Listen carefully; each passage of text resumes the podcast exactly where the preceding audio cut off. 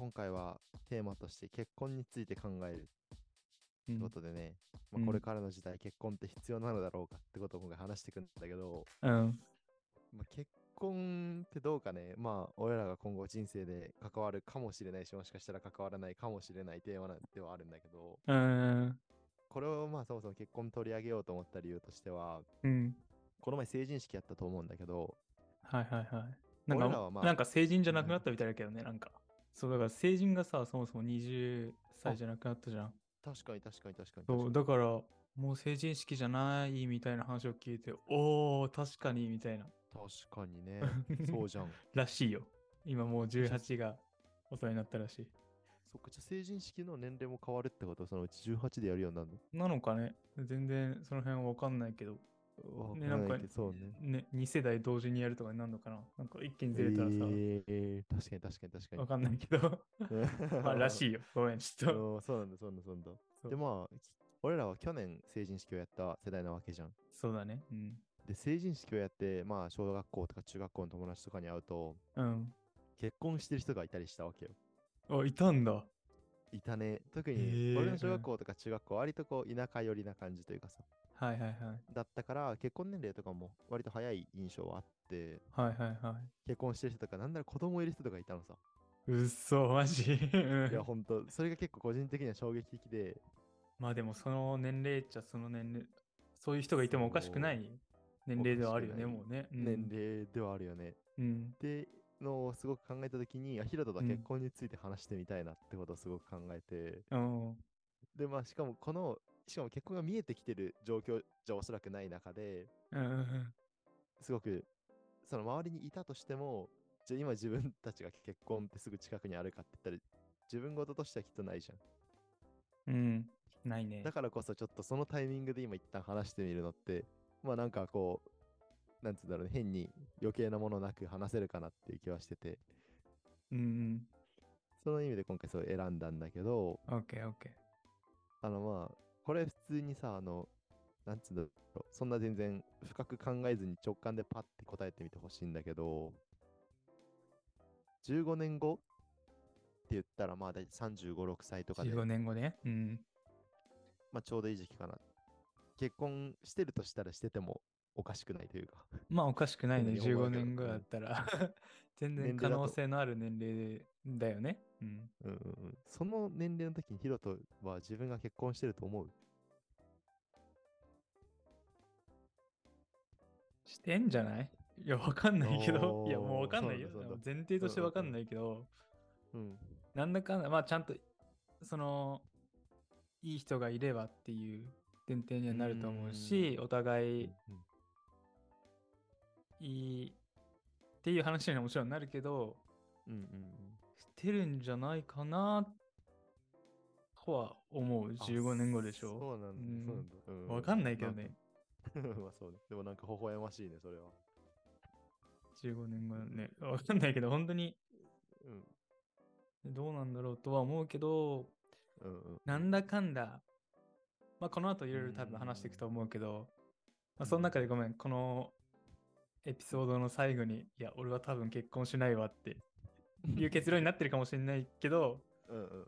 うん。し、あのーまあね、将来、いずれ、あなんていうの、どういう考えをね、持っていくかっていうのは多分変わっていくと思うから、あれだけど、うんうん今言われたらなんか、結婚しててもまあおかしくないかうな、ん。みたいな。うんしたいかどうかはまた、多分この後の話とかで変わっていくんだと思うけど、うん。俺はそんな感じな気がしてるけど、レイはなんか、15年後の自分は結婚してると思いますか？って言われたら、全全然見えないけど、そななんだかんだ結婚してんのかなっていう気がしないでもないし、うん、全然結婚してないような気もするし、うん。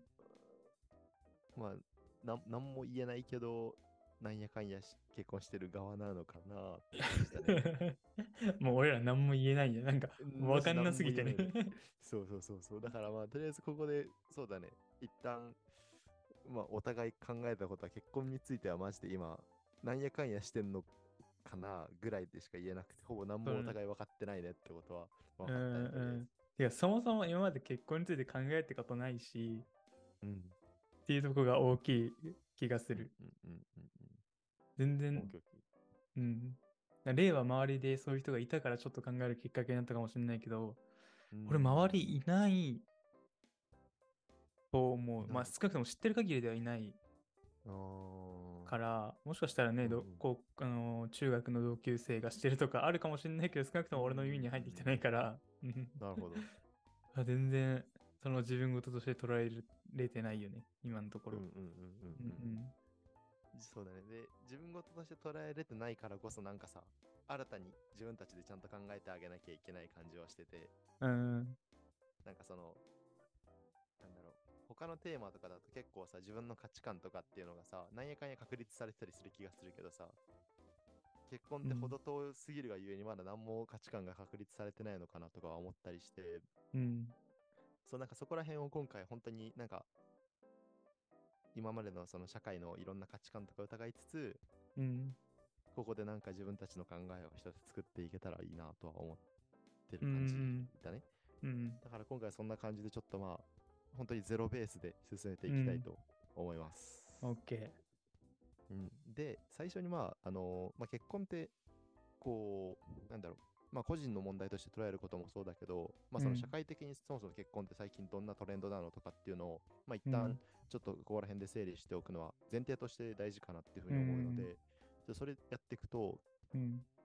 えっと、まず最初にあの近年のまあ結婚に関する社会的な変化としては一つ大きいものとしてなんか結婚する人がすごい勢いで減ってきているっていうのがあるらしいんだよね。うん。いや、数それはなんか、わかる気はするよね。なんかうんうんうん、晩婚化とか言われてるから。うんうん。でで、まあ、うんうんうん、いいよ。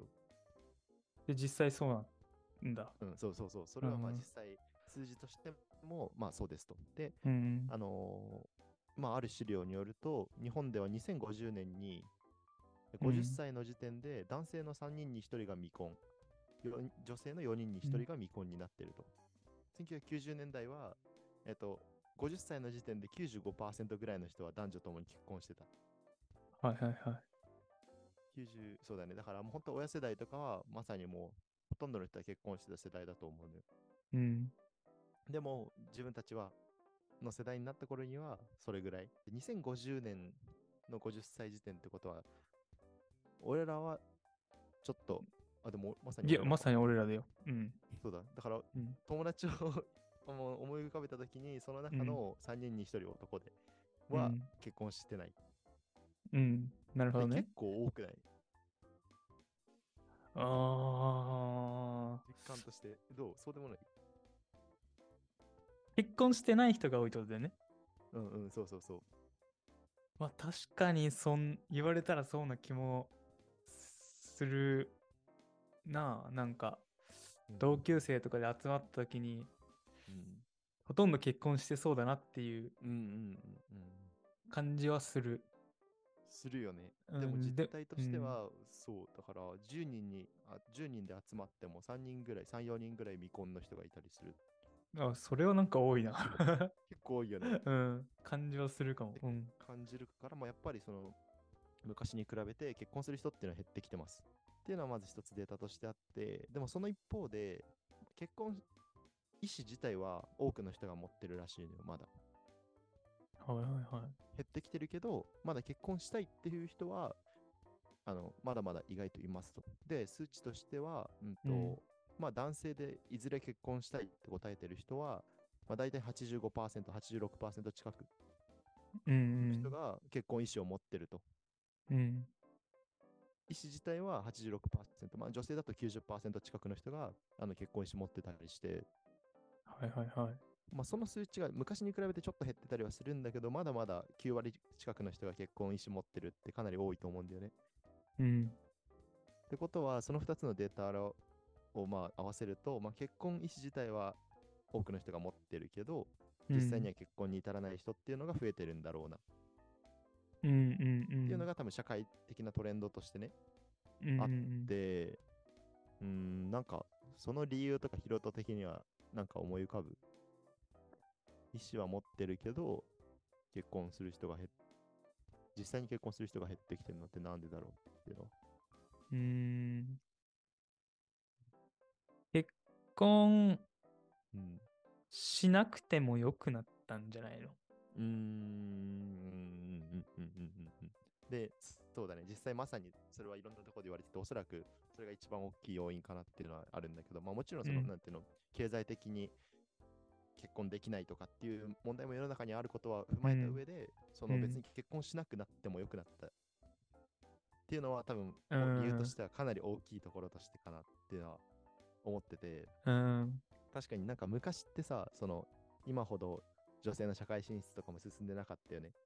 うん。なんかその、やっぱりその、男は外で働いて、女は家庭の中でまあ家事とかをやろうとかっていう価値観が、まあ最近は変わってきたにせよ、昔は結構それが当たり前だったと思うから、うんこう、女性がし経済的に自立してなかったりとか、あとはうん。男も男で、まあ男性って言った方がいいか。男性は男性で、うんと、自分一人で生きていく。例えば家事ができないとかさ。とか、あと、例えばコンビニがそれほどないから、食事は自分で用意しなきゃいけないけど、ちょっとそこができないからとかっていうのがうまくマッチして、まあ、こ結婚っていう制度が、まあ、男女ともに必要だったっていうのはすごくあると思うんだけど、おー確かにね。そう、コンビニとかなかったら確かにご飯作るのみたいな、その、なんていうの、私生活と仕事のバランスじゃないけど、昔はそこが、男性はなんか仕事に行って、女性は家で、で家事みたいなので、なんかこう、お互いがお互いの弱いところを補い合ってるみたいなうんのは確かにイメージとしてはある。うんうん。だからそれがなんかまあ多くの人にとってというかまあ社会の中でうまあ実際にそこでいろんなものもであったかもしれないけどまあうん。一時期受け入れられてたっていうのは一つあると思ってて、うんうんでもそれって今の現代で考えたらさなんかそれこそ家事とかだってもう家事代行サービスとかもいっぱいあるしさうん。そうだね。うん。で料理だって別に自分で作んなくてもコンビニに買いに行けばよくてとか、うんうん。安いチェーン店がいっぱいあってとかっていうので、うんうん必ずしもそこら辺のそういうさ家事とかも必要じゃなくなったと思うし、うん。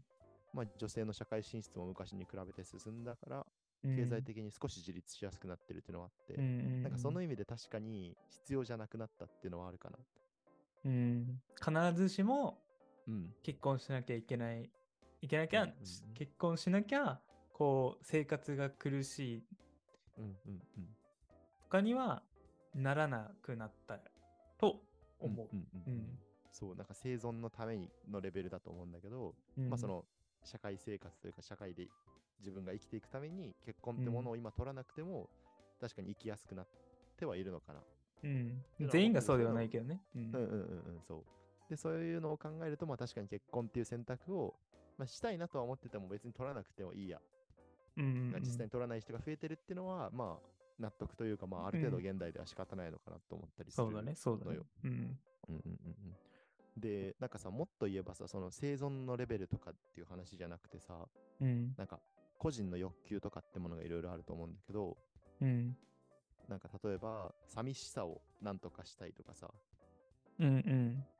あの、うんと、まあ、誰かと、なんつうんだろう、つながってたいとかうんうんっていう、あの、個人の欲求とかってのも、現代においては別にそこを埋めるのって、なんつうの、結婚生活だけじゃないと思うのよ。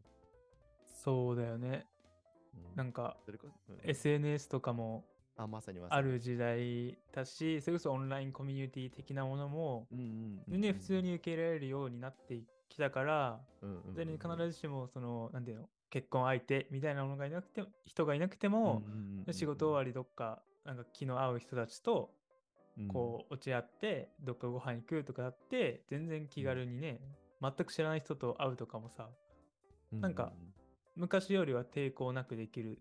なんていうの、ちょっと語弊があるかもしれないけど、なんかその SNS で同じようなことをやってる人と、あ、今度会いませんか？みたいなのって割とうん普通にあるし、それでなんか寂しさを和らげるっていうか、まあ、寂しさを感じなくて済む本当に本当に。よね？うん。そう。っていうのは確かに現代においてあるよなって思ってて。うん。で、まあね、それこそ、もう今のに補足するとさ、なんか独り身が寂しいとかうん。結婚したいなって思っててもさうん。実際結婚できてない寂しさとか葛藤があるみたいな人でもはいはい。例えば YouTube でさ結婚って打てばさうん。俺も実際打ってみたんだけど今回し、うんあのいろいろ考えてて 結婚なんてクソだとか結婚をしてはいけない10の理由とかって動画いっぱいあるのよへえ、うん。でそれに大抵、まあ、数万回再生とか回っててはいはい。でコメントが5 6千件とかついててうん。別に結婚なんてしなくても幸せに生きてきますよね。ですよねですよねみたいなのとか結へ婚は人生のー墓場ですみたいな。のもうんいっぱいいいねがついててみんなそれにコメントを返信してるとかっていうのがあってうん。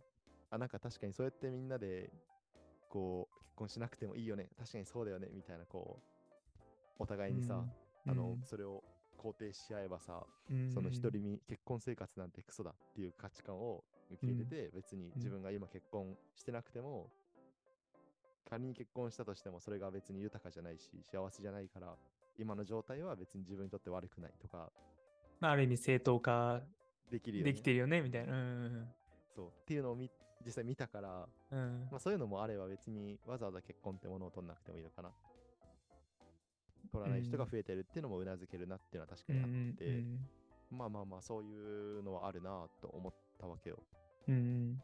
でまあここまでがその一旦社会的な、なんつうんだろう、トレンドというか結婚に関うするん。っていうので、でまうんあその、それ、これまた YouTube のコメントを見てて思っ見つけたことなんだけど、うん。うん。まあその、結婚に対する積極的な理由がない、結婚しなきする積極的な理由がないっていう意見もあれば、うんもっと結婚しちゃいけないっていうふうに、結構それはラディカルなというか強い主張だと 過激だね。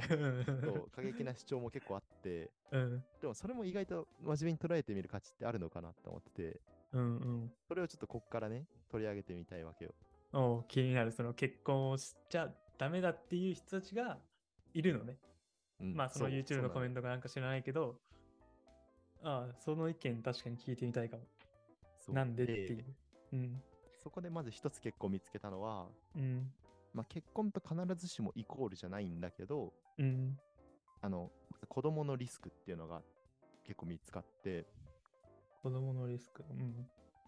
まずはその子供を育てていくことにか対する金銭的な負担の大きさ、現代におけるうんうんっていうのと、子供を、子供が自分のコントロールの届かない範囲で何かをしでかしてしまった時の親としての責任の大きさ。うん。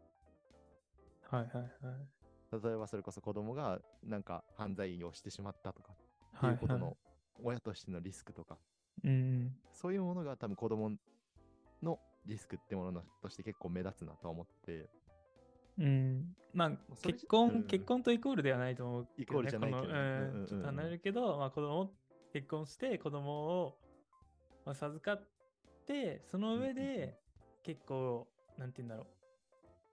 結婚良くないよ、みたいな意見が見えるってことね。見えるというかまあそういう人もいいたよっていう。う。ん。うんうん。まあ確かにそれ自体は割と否定しがたいところではあると思うのよ。うんうん、なんか多分子育てってそんな予測がつかつくもんじゃないし正解がないからどんな結果になっちゃうかわかんないよねとかっていうのは確かにまあそれはそう。うんうん、っていうまああのリスクがないとは言えないよなっていうのは俺は思ったのよこれ見てうんうんうん。そういうリスクは確かに少なからずもし親になった場合はしょうよなっていうのは思った。うんうん。であとはえっと自由度が減るってものもあってこれ結構多かっためっちゃ。うん。一人だとみんな楽だと。自分の趣味にも没頭できるしうん。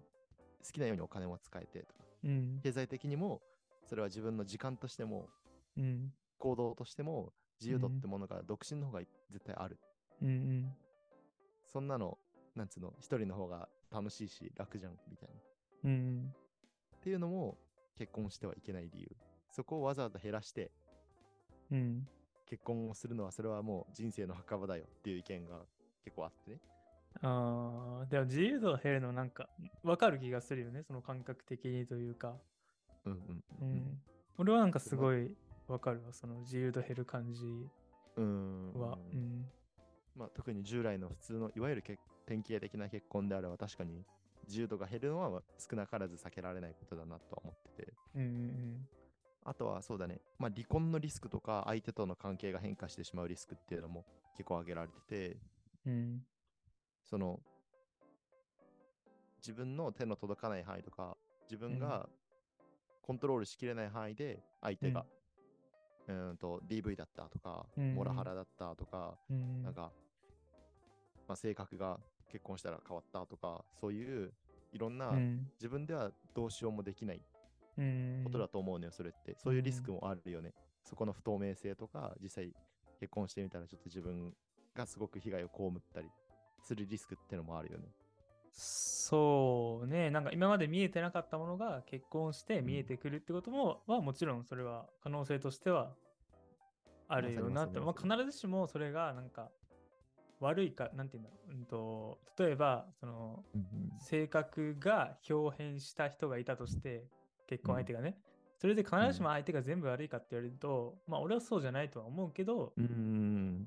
なんでその全てが自分で、まあ、相手のことをコントロールするのはもちろん無理だけど、自分からもっとその結婚する前からうまくこう関係を築いていけてたんだったら、別にそんなことって起こんなかったかもしんないじゃん？うん。うん。用途を考えると、まあ、必ずしも相手が全部コントロールこっちには全くできなくて、相手が全部悪いみたいな風にはならないと思うけど、確かにその可能性もなきにしもあらずっていう。感じではあるよね。うんで、そこは結婚という手段を取らなければ、そこのリスクは回避できるよねっていうのは、あの、この主張としてきっとあって、はいはいはいはい。まあ確かにそれ自体も否定しがたい面はあるよねと。うんで、例えばその後、離婚となれば、その、まあ、結構、なんだろう、養育費の問題とかさ、裁判費用云々とかの問題とかもあったりして、まあそこら辺の経済的な負担っていうのも負わなきゃいけない可能性があるよね。そうだね、法律が絡んでくる、なんか弁護士に入ってもらったりとか、うん。まあそういうのはあるだろうね。うん。うんうんうん。っていう負担と、あとは、まあなんだろうね、えっと、まあ、仮に、まあその日本の今までの割とスタンダードであった、きっとその夫が働いて妻が家を守るとか、家を守るというか、まあ家事をするとかだと、うんと、基本的に旦那さんは会社を辞めにくくなると。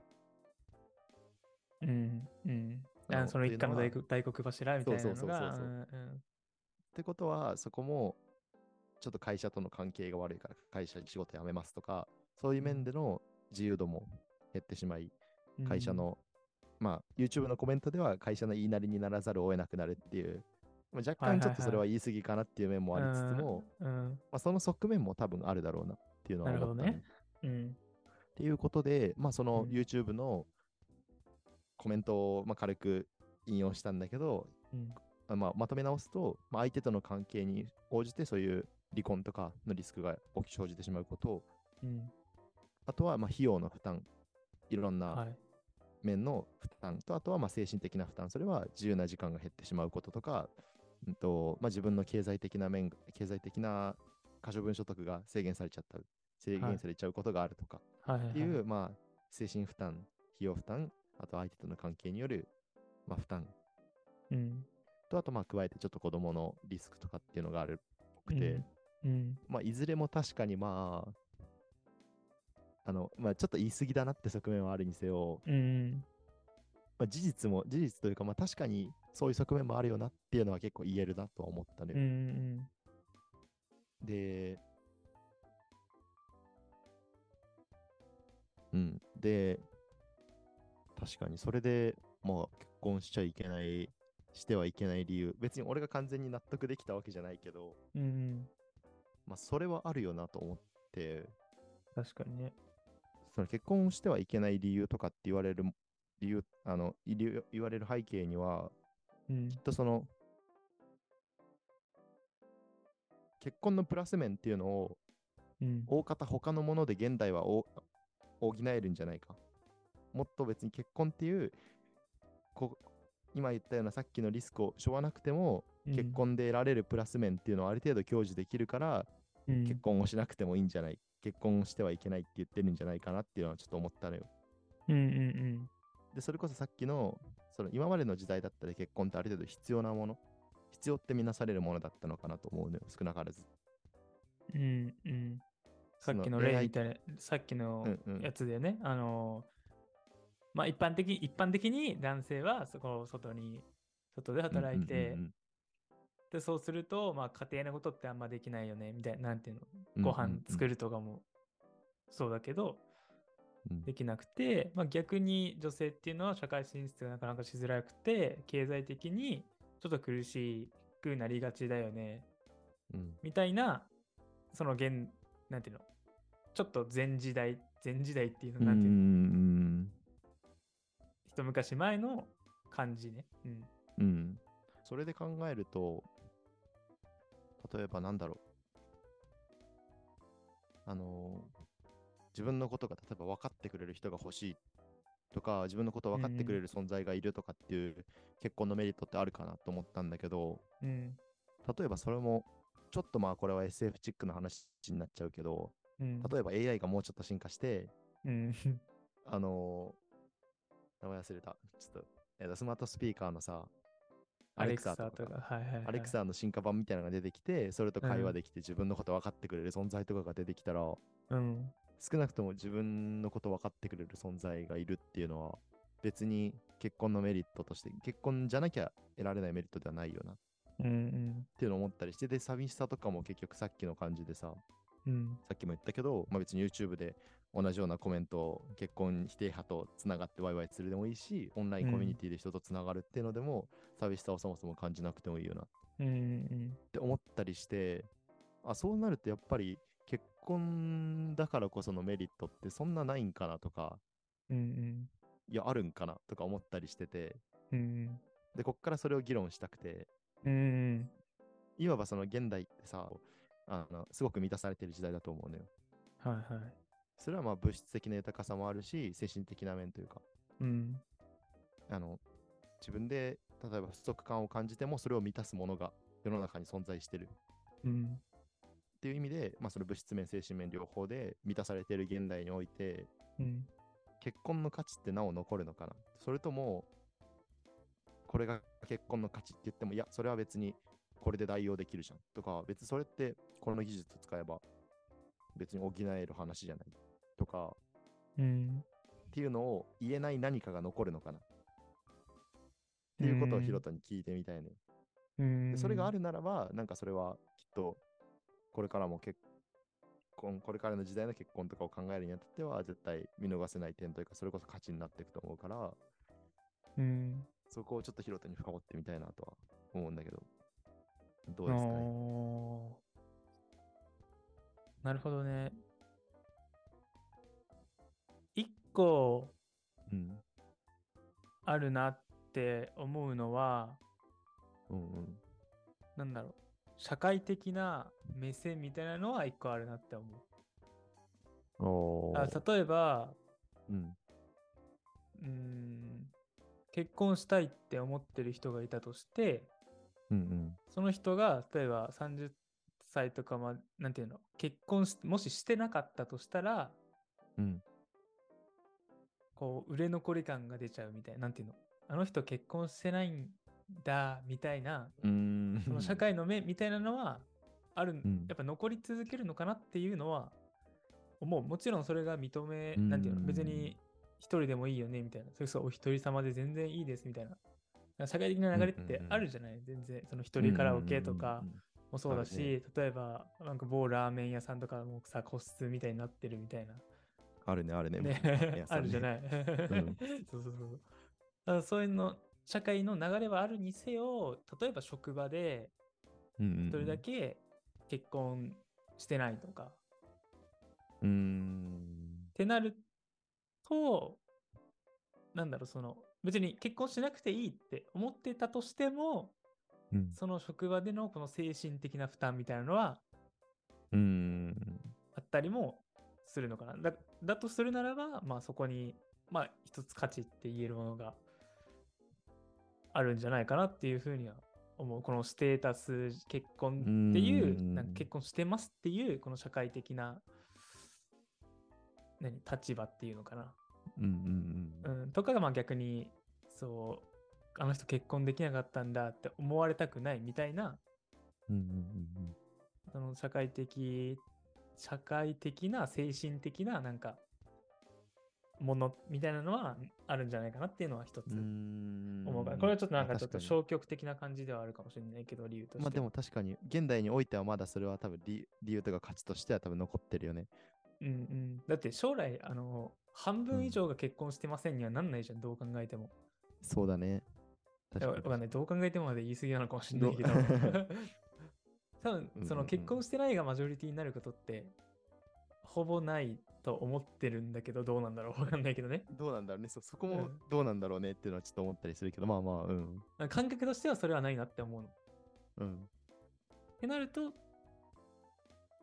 まあ、いどれだけ社会的に、その、結婚しないことが大丈夫だみたいな。全然その、それで人生いいよねってなったとしても、うんうん、残り続ける、その、その結婚ステータスみたいなものはあるのかなって思う、社会的に。うん。うん。それはまあ一つあるかな。うんまあこれ消極的な理由の方で。うんうんうん。で、もう一個なんか、そうそうそう、もう一個なんかあるかなって思ったのは、うんうん。そ、の、二人の関係が法的に認められるみたいなところって、やっぱり価値なのかなっていうふうに思って、いてうん、なんかその、なんて言えばいいんだろうな。うんうん何も決められていない自由な感じっていうわけじゃなくて、そのちゃんとう法ん律の上で、なんていうの、結婚してますって言えるっていうことは価値だなって思う。なあ。確かにね。ちょっと難しいかもしれないけど、そう。なんかそれはもちろんもっとこう、噛み砕いていけば、あの、うん。例えば税金がなんちゃらとか、うんうんうん経済的な面の話にもなってくると思うし、子供のこの親権、親の権利みたいなうん。ものにも結びついてくると思うけど、まあ、そういうところってやっぱりその結婚の価値というか、まあ、メリットみたいなものとしてはうん。残るよなとは思う。それは結婚しないとやっぱり得られないものうん。なわけじゃん。その確かにね。うん。がそれなのかなーって思うんだけど。な例はなんかその、この、もうある程度満たされたであろう時代、その結婚、今まで結婚しないとうん。満たされなかったものが、結構割と今の時代は一人でも満たせるんじゃないかみたいなことだよね。で前提って今俺らのある。うん。うん。じゃあそんな時代の中、まあ今もそうだし、これから2000、2000待って、21世紀か。の中で結婚の価値って何だと思う？そもそもあると思う？結婚の価値は多分あると直感的に思ってて、うーん。で今の時点で考えられてる範囲だと、うん。例えばさ、あの AI のスマートスピーカーが自分を肯定してくれるような時代とか、うん。なんだろう、まあ、自分の欲求を、まあ、何らかの形で満たせる社会ってさ、すごくこう、予想がつく、ついたり、まあ、ある程度こうやったらこうなるよねとか、こういううんコミュニティに入ればこういう自分のしょ要求が満たされるよねとかっていうのが見えてるかなって思うんだけど、その点結婚とかってさ、そんな見えてないかなって思ったのよ。はいはいはい。し、あの自分一人だったら、まあ、起こりうる出来事って大体こういう出来事があるかなってリストアップしようと思ったら、まあ、できなくはないかなと思うんだけど、そこに相手の行動とか相手の変化とかも考えると、うんうん自分が結婚生活がどうなってるかって全く見えないなと思ってて、うんそこの意味で、その予測不可能性とかさ、うんうんうん全くどうなるかわからないっていうのは、なんかうん結婚の価値なんじゃないかなってのを思ってて、あー、待って、それめっちゃおもろい。あのうんー、なんだろうな、この前、うん、友達と話していて、うん、何の話だっけなそうだ、そう。あの、オンラインかちょっと、ちょっと脱線するよ。あの、あ、全然 OKOK。うん。オンラインが結構さ、主流になったじゃない？この。この、まあ、コロナがあって、オンラインで割とうん結構何でもできるよね、みたいな。うん、その友達、インターンとかもオンラインでやってるみたいなえー話をしていて、うんじゃあ、その、全部この、この後っていうか、これからの時代って全部オンラインになっていくのかねみたいな、と話してたのよ、この前。うんうんで、その時その友達が、いや、それはないんじゃないかな、みたいな、うんって言ってて、で、うんそれはなんでかっていうと、あの、オンラインって、やっぱり、例えば何かのためにミーティングをします。何かのうんについて話しますって、なんかすごく確実なものだよねっていう話をしてて。でも実際に例えばそのその人はあの実際にインターンに行ったこともあるんだって。あ、そうなんていうの？オンラインだけじゃなくてね。実際にそのそう現地に行って働いたりしたこともあってみたいな。でその現地に行って働いた時になんか普段だ普段だったら目に入んないものっていうかただオンラインでインターンをしてるだけじゃ絶対に目に入んないものがはい目に入ってくると。例えばうんそこに置いてある雑誌だったりなんか、なんか机とか椅子一つとってもうん。うんなんかそういうものってオンラインじゃなかったけどその現地に行ったことによってその偶然性なんていうのうん。偶発性みたいな。ものが起こりうるのがなんかやっぱりオフラインの大大切さだと思うみたいな話をうしん。ていてでまさに今レイが話してくれたそのうん。今の時代ってある程度予想がつくよねっていうのって本当にそういうことだなっていう、なんか何かの話をしますってその例えばうんうんうん。オンラインミーティングやった時にうん。その話をするじゃん。でそれで別に最低限うん OK なんだけどそっからの広がりってオンラインとかじゃ埋めづらあなんていうの広がりって生まれづらいしうんうんうん。今の時代ってなんかそうなってきてるよなって。うん。もう。なんかこれのためにこれの分野で確実に成果を出すものとかなんか特化したものっていろいろあると思うん。うけど、なんかそれによってむしろうんうんでそこから広がりうる人生の豊かさとかうん。なんだろう本当に決められた道をただ歩いてるだけみたいなうん。感覚に陥りそうな時代だなっていうふうにこの前その話を聞いて思っててで今うん。レイが言ってくれたその結婚によってこのなんていうの予想がつかないことが起きるみたいな。っうん。ていうのは確かになんかそこの前その友達の話とめっちゃつながって今。うん。確かにそのむしろあたなんていうのうん。予想外のことが起こった方が人生豊かだよねみたいな。っていう、まさにまさにまさうんうにん。なるかなっていう気はしてて。うん。で、まあなんかなんだろう。目的が見えたりとか、これをしたらこうなるとか、うん。っていう人生も、なんか今は結構そこがまだちょっとミックスされてるかなっていう気はしてて、うんうん。現実のなんか複雑さとかよくわかんない、よくわかんない人がいる、よくわかんない先生がいる、よくわかんない上司がいるみたいな複雑性と、うん。オンラインの若干のその目的とかつながりとかが見えてたりとかする。うんうんっていうのがミックスされてるから、まあなんか、なんだろう、目的が見えるのとかっていうのが若干いい風に語られてるというか、はいはいはい。楽だよねとか、うんうん。楽だよねとかっていうのはまだあると思うんだけど、うん。それがもうちょっと世の中に浸透してきたり世の中の価値基準として当たり前ってなると、なんかそのその世界の中でさうん。なんか俺は生きてる意味 別に持てなくなりそうだなってちょっと思ったりして。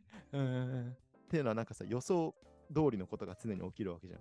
うんうんなんかってなると別に人生生きててもなんかまあ予想通りのことが起きるだけだよなってなったらそんななんか別に人生おもろくないなとかってなっちゃうかなって思うんだけどうんうんそんな中だからこそ全然うまくいかないこととかうんうん不合理なことっていうのがうん。いっぱい多分結婚生活にはきっとあると思うんだよね。それこそうん。さっきもいろいろ挙げたような結婚のデメリット、なんかうん。子供がどうなるかわかんないとかうんうんなんだろう、費用的な負担を負わなきゃいけないとか、相手との関係どうなるか分かんないとかっていう、まさにそれってもう不可実不確実なものでさ、うん。なんか、どうなるか分かんないもの。うん。それこそが意外と結婚の価値とか、うんこれからの時代に残り続けていく価値なのかなっていうのは思ったりはした。いやーなんかまさにそうだと思うわ。なんかうーん。なんかいもう一個ちょっとパッてうんうんうん。出てきた話があって、うん。あのーそれこそ友達が夏休みにあのー一人でアメリカ横断をしてたのね。で、うんうん。その友達が帰ってきた時になんか報告会みたいなのをやってて、そのアメリカ一周でこんなこと、いやアメリカ横断か。一人で 2, 2ヶ月ぐらいなのかな確かかけて一人で本当にバックパック1個でアメリカ横断してるみたいな。友達がその報告会で言ってたのは、あのうん。観光地に行ってもあんま面白くなかったみたいな。正直。なんか知ってるものがただ目の前に広がってるだけ。うんで、どっちかというと楽しかったのは、そのヒッチハイクとかしてて、その、なんていうの、うん。全然捕まらんみたいな。うん中で、こう、うわーみたいな思った中で、その止まってくれた1台が、こう、なんかめっちゃうおーってなるみたいな話をして、そこが一番なんかこう、アドレナリンが出るっていうのが、なんか、うん。なんか楽しかったみたいな話をしてたうん。ことがあって、で、自分も、まあ、この前旅とかしてて、うんうんで、やっぱりその計画をきっちり立ててうん。うんい行くと、立てたとこと、まあ、なんとかなるでしょみたいなとこってあったのね。うんうんでも楽しかったのってどっちかというと何も決めてなかった方が楽しかった。うん。でなんか印象がすごい大きくて、うん。なんかやっぱ決めちゃうと、なんかそれをただなぞってるだけみたいな、そのうんうんうん旅のしおりみたいなのをなぞってるだけみたいな。うん。になって、なんかそこにあんまり楽しさって感じないのかなっていう。んだからそれも、なんか、例が言ってくれた結婚の話ともちろんつながってくるのかなってういう、んうん、思う、すごい。その不確実性とか、わかん、うんどうなるかわかんない。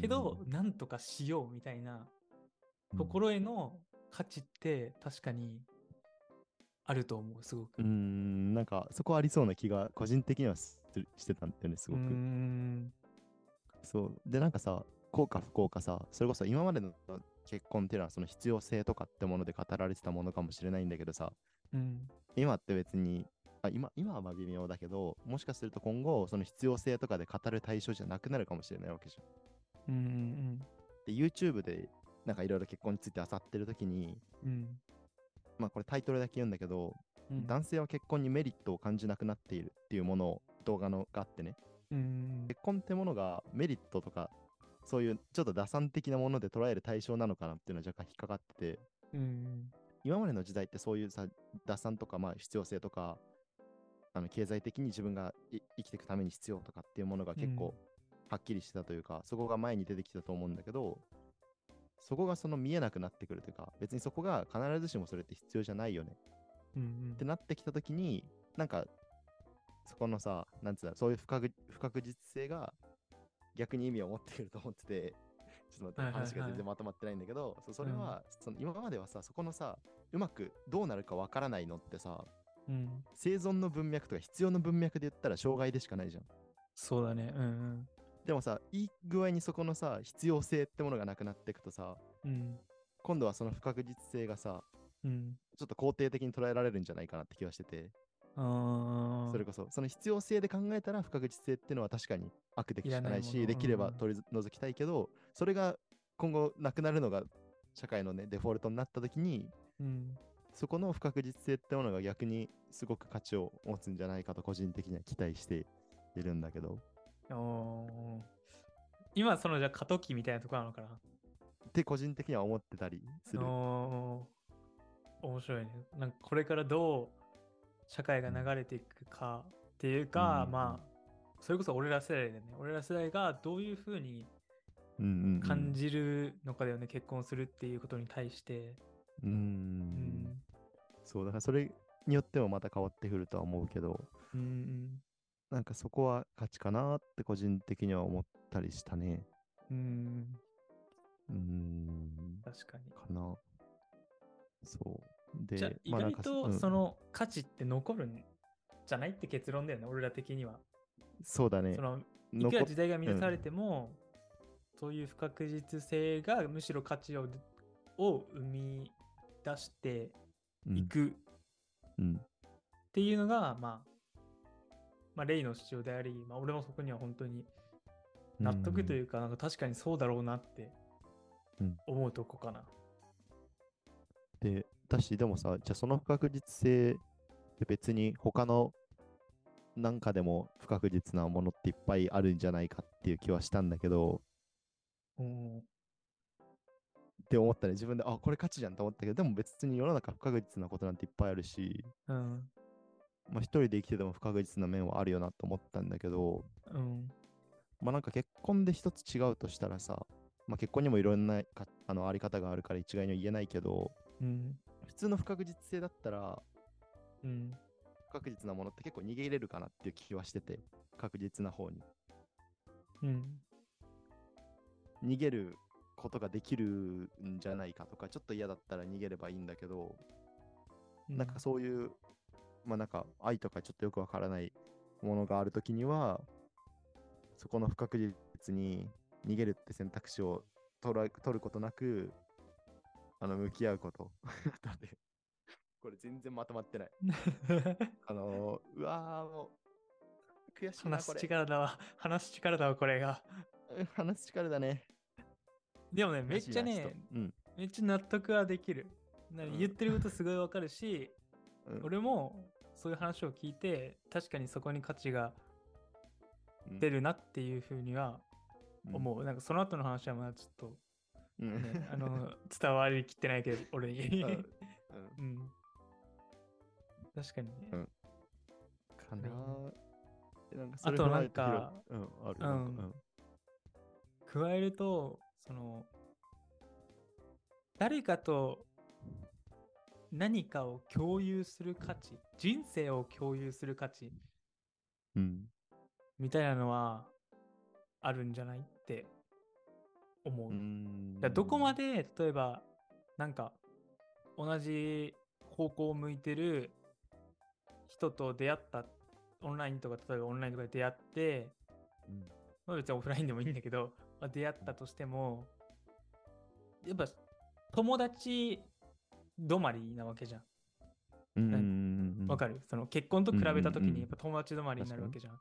その時に人生になんか入ってこれないよねって思う、その人うの。ん確か結婚っていうオフィシャルなこう関係になったからこそ人生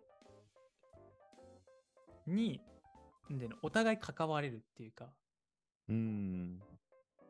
でお互いがお互いの人生になんかこう何かしら影響を与えていくっうんうんうんていうのはなんか一つそのまたまあ事実婚どうなんだって言われるとちょっと難しいところではあるけど、まあ、結婚っていう形になるとよりそれが顕著にこう出てくるとこなのかなっていうふうには思うよ。うんうん。確かに。うん。誰かと共有することで、うん。確かにそれが友達とかよりは全然濃いし、めまた違ったものな気はする。うんなんかそこがすごい人生に関わる人みたいな。確かに。あそこはやっぱり事実婚がどれだけ進んだとしても、どれだけ進んだとしてもちょっと言い過ぎかもしれないけど、うんなんか好きな人と一緒にいれればそれでいいじゃんみたいなのとはまた違うよなってうん。いうのは思うかも。確かに。うん。そうだよね。うん。個人のね、意思決定とか、それこそこの時代って言われたりもするけどさ、うん。まあ、それぞれのがそれぞれのせ世界を生きていく中で、うん。他人に口出しできるってすごいよね。うん。まあ、それ関係性によってどれぐらい言えるかとかはきっと違うだろうけど、うん。確かにそこも、それは確かにうん。結婚だからこそかもしれないね。うん。うんうんうんちょっとさ、あの、話題を変えてさ、一個聞いてみたいのはさ、うんうんまあ結婚の価値今散々話したと思うんだけど、その、うん自立婚じゃダメなんみたいなとこって、俺ちょっと例に聞きたいなっていうふうに思ってて、それこそ、まあ、この、この話題を考える前まで、うんまあこれも1週間ぐらいまあ考えたわけじゃん。うんそうだね。そのこの内容について。で、うんうん。まあ俺なりにもちょっと調べたし、うん。で、まあ結婚ってこんなもんなのかなみたいなのは自分の中で今あるんだけど、それより前とかは、前ってまあ1ヶ月前とかそれこそ2週間前とかはまで、普通になんか、え、別に好きな人がいたら、その人と一緒にいてお互い助け合う関係ができてたら別に結婚とか籍入れなくてもよくね？みたいな。うん。での別に、ね、うん。別に2人一緒にいて、お互いがお互い助け合って、お互いがメリット感じてて、うん。で、一緒に暮らしてて、でそれでもう完完結するんじゃね？みたいなうん。風に思ってたんだけど、うん。それに関してはどう思う？ざっくりした質問すぎた、ちょっと。うーんまあ。そういう関係性が、なんか、まあ割といると思うのね、そういう人って。うんうんうんそこと、わざわざわざわざうん。結婚婚姻届出すような結婚うんうん、にしなくてもいいんじゃないかというかそういうのもあるよねってことね。そうそうそう、今までだって結婚っていうものについて話してきたじゃん。その婚姻届を出すってことについて話してきたと思うんだけど、そうだねそっちの結婚だったねうん。でむしそういう、そっちの、なんて言うんだろう。あの結婚届を出さない、婚姻届を出さない、うんその2人のあり方うんで、俺結構メリットも大きいなって思うのね。うんうんうんそれこそさっき結婚のデメリットみたいなところでも出てきた気がするけど、その自由度が高いみたいな。二人がこうメリットなくなったら別れればいいじゃん。うんうんそれにあの法的な手続きとか何もいらないから、うん。別に弁護士に入ってもらう必要もないし、みたいな。うん。とか、あと、なんだろう、夫婦別姓が選択できる。なんなんなんていうのかな。夫婦別姓うんが選択できるっていう、言葉の使い方合ってるか分かんないけど、うっんていうことだったりもあるわけじゃん。あるね。で、それがありつつも、結婚するうん。意味とか、なんかその自立婚っていうあり方について、なんか思うことはある。うーん。えでもなんだろう。それも今のさ婚姻制度というかまあ婚姻制度か婚姻制度自体っていうのがさ、うん。まあ、今までのなんか社会のあり方に適したあるある程度適した形で作られてきたものだと思うからうんうん。なんか今それが必ずしもハマりきってないよねっていうのは結構あると思うのよ。それは今の時代がもう進んだから、その婚姻制度みたいなのが追いついてないっていうこと、そう追いついてない側面は多分あって、うん。でそこを多分事実婚なら解決できる側面はあるよねっていうのは確かに一つ言えると思うのようんうん。で、まあ、今回の調べるにあたってその婚姻制そ今の婚姻制度ってものがいつ始まったのっていうのを調べたりもしてみたんだけど、うん、まあ今のその婚姻制度の、まあ、ベースになってるのはうん。あの明治民法らしいのよ明治時代。に作られたもので、まあ、その明治民法っていうのはその、まあ、明治民法が作られる前の、まあ、江戸時代とかって日本の婚姻制度ってめちゃくちゃ自由だったらしいねでうんめちゃくちゃ離婚とかし離婚率めっちゃ高かったらしいねはいはいはい。で今の世界各国の離婚率とその当時の、まあ、江戸時代の日本の婚姻、うんあ離婚率を比べたときにうん江戸時代の離婚率って、まあ、うん今だったら世界ナンバーワンになってるぐらい離婚率が高かったと。へえ。であのどっちかっていうとこうそういう契約関係のもとにきつい縛りがあって、うん夫婦は一度つながいだつながったら離離れちゃダメだよとかっていうのじゃなくて、まあ、なんかなんならどっかの班の決まりでは7回は離婚しちゃダメだよって言われてたりする決まりがあるみたいな。逆に言うとその7回6回ぐらいまでは。あそうそうそう。ーそうそうそう。なるほどね。6回ぐらいまでだったら OK っていうのがまあ暗黙的に認められてたりするようなすごく自由な婚姻制度ってものがまあ存在した側面もあると。うん。江戸時代とかの婚姻制度っていうのは、すごくお互いが自立して、経済的にもうん。精神的にも独自立した上で、まあ、パートナー的に結びつくみたいな側面が強かったらしいよね。うん。で、夫婦関係は対等だったっていうのがあるらしいんだけど、うなんか明治民法でそこが、こう、女性が、なんつうんだろう、男性側に嫁ぐっつったらいいのかな家に入る。うん。そこで、女性っていうのは基本的には、今までの社会のあり方だと、あの、経済的な自立性をほぼ失われちゃってたりししてたと。うんその時代がはい長く続いてたから、その婚姻制度っていうきっちりした契約関係のもとに、ある程度女性の権利を守っていかないよねとか、はいはいはいはい。守んないと、離婚しした時に女性がじゃあ、その自立性を失った状態で一人で生きていけないから、そこを守るために制度が必要だよねとかっていうのがあって、きっと今のような法の体系になってると思うのよ。へえ、そうなんだ。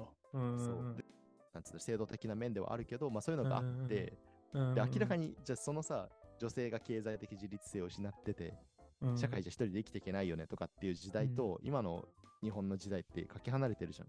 そうだね。全く変わったよね。うん変わり、そことね。変わったし、変わり、そう、変わり続けてると思うのよ。うん。で、そこでなんか今までの法制度ってものが矛盾を、うんてか矛盾とか生じなくなってるってのは正直ぜ、まあ、絶対起こりうる話じゃん。うん。そんな、何、1890何年とからしいから、うん、まあそこから100年ちょい、120、うん30年、世界がこの大きく変わった中で、うんその今までの制度に をよりどころにし続けるのは、うん。まあ限界来てるっていうのはありあるなとは思うのよ。うん。それをもうちょっと柔軟にした、てかまあ現代の形に合わせたって意味で、事実婚とかっていうのが出てくるのは、まあなんか自然な形が、自然な気がするし、うん。なんか別にそこに個人的にそんなに大きな差はないのかなって思ったりはしないでもない。あー。これさ、今、うん。事実婚の話を出したけどさ、うん。さっきのさ、レイのが言ってくれたさ、その、うん。不確実性があるみたいな話をしたじゃない、その、結婚することによって不確実不確実性が、まあなん。かうん生まれるから、これからそれに価値が出てくるんじゃないかみたいな。うん。それって事実婚でも起こりうるよね。うん、と俺は思うかな。でそうするとさ、じゃあ結婚の価値って何なの？別に結婚しなくてもいいじゃん。っああ、今、あっと思った今、事実婚の話をしてて、その、け誰か2人で一緒にいるからこそ、その不確実性が起こる。うん、だとしたら、別に事実婚、結婚っていう形で実際にその婚姻届を出さなくても、事実婚でも、その、それこそパートナーがなんかあった、何、コントロール、一人にはうん。片方にはコントロールできないことがもう片方に起こったとしたら、それで別に結婚じゃなくてもうん。起こりうることだし、不確実性に価値が出るんだったら、別にその事実婚っていう形で2人で過ごしていくだけでも、もうすでに価値なんじゃない？うん、うんまあ、確かに。それは、あの、正しいとは思いつつ、うん。うん、なんか、なんだろう、そこのさ、不確実性への、こう、なんて言うんだろうな、不確実性にどれだけ向き合うかとかっていうのは、結構なんか、そこはグラデーションで、若う干、今までその、婚姻届を出してる方が、うん。そこに、とりあえずひとまずむす、ああの、なんつうの、契約関係がある以上、一旦立ち向かってみるっていうプロセスがあるかなって気はしてて。うんうんなんかごめん、ここはあれなんだけど、俺のめちゃくちゃ直感だし、全然あの論理的に正しいか、今、結構確証は持ってないんだけど、うん。うん。事実婚だったらなんか、まあき普通の今の婚姻届も、あ婚姻制度もそうかもしれないけど、切ろうと思ったら、まあ、いわば切れるわけよね。はいはいはい。なんか、わわかんない。そこの中においてさ、うん。不確不確実な状況とかっていうのに対するさ、うん。体制ってさ、なんか、婚姻届を出している人たちの方が強いのかなって思ったりはするけどね。でもどうなんだろうね。事実婚の方が愛情があって、うんぬんとかはあんのかもしれないけど。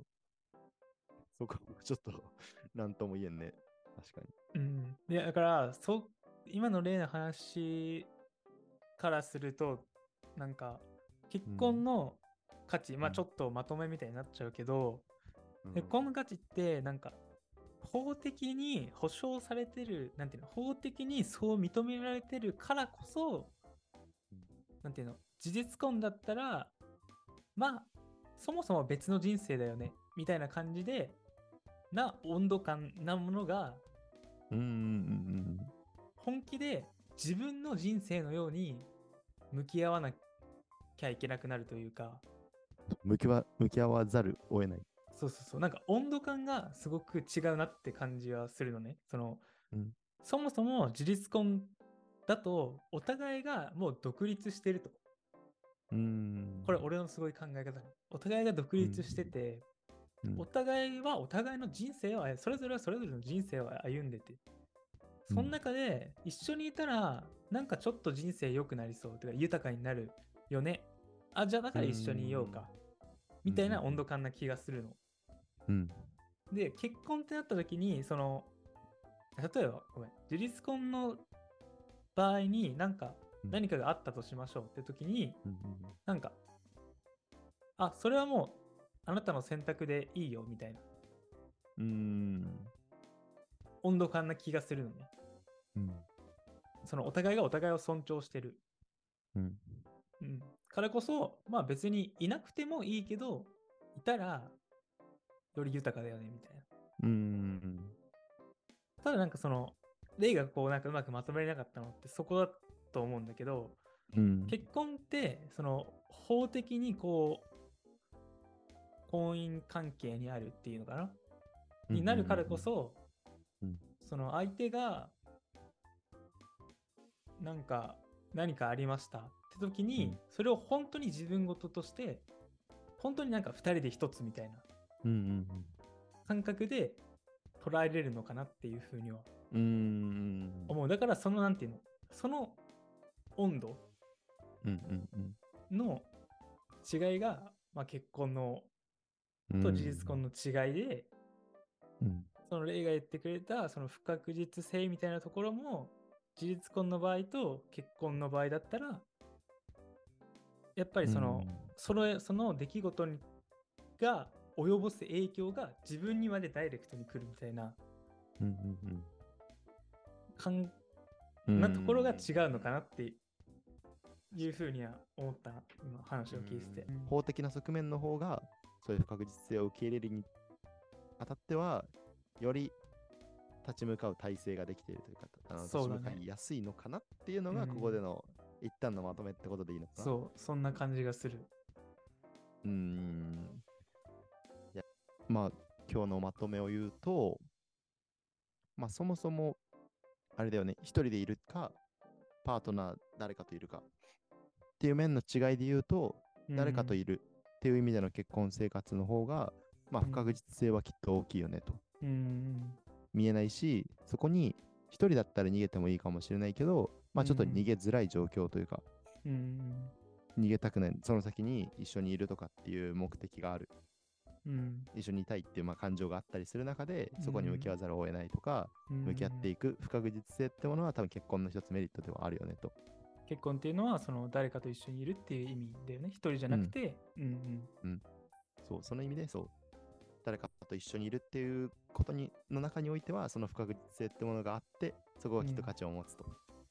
うんうんまあその中でもきっとその結婚生活には2種類あって、うん。うん事実婚とか、あの婚姻届を出す結婚っていうものがあるけど、うん。まあ、そこはこうスパッと白黒言えるもんじゃないけど婚姻せ、あの婚姻関係を結ぶ結婚の方がうん。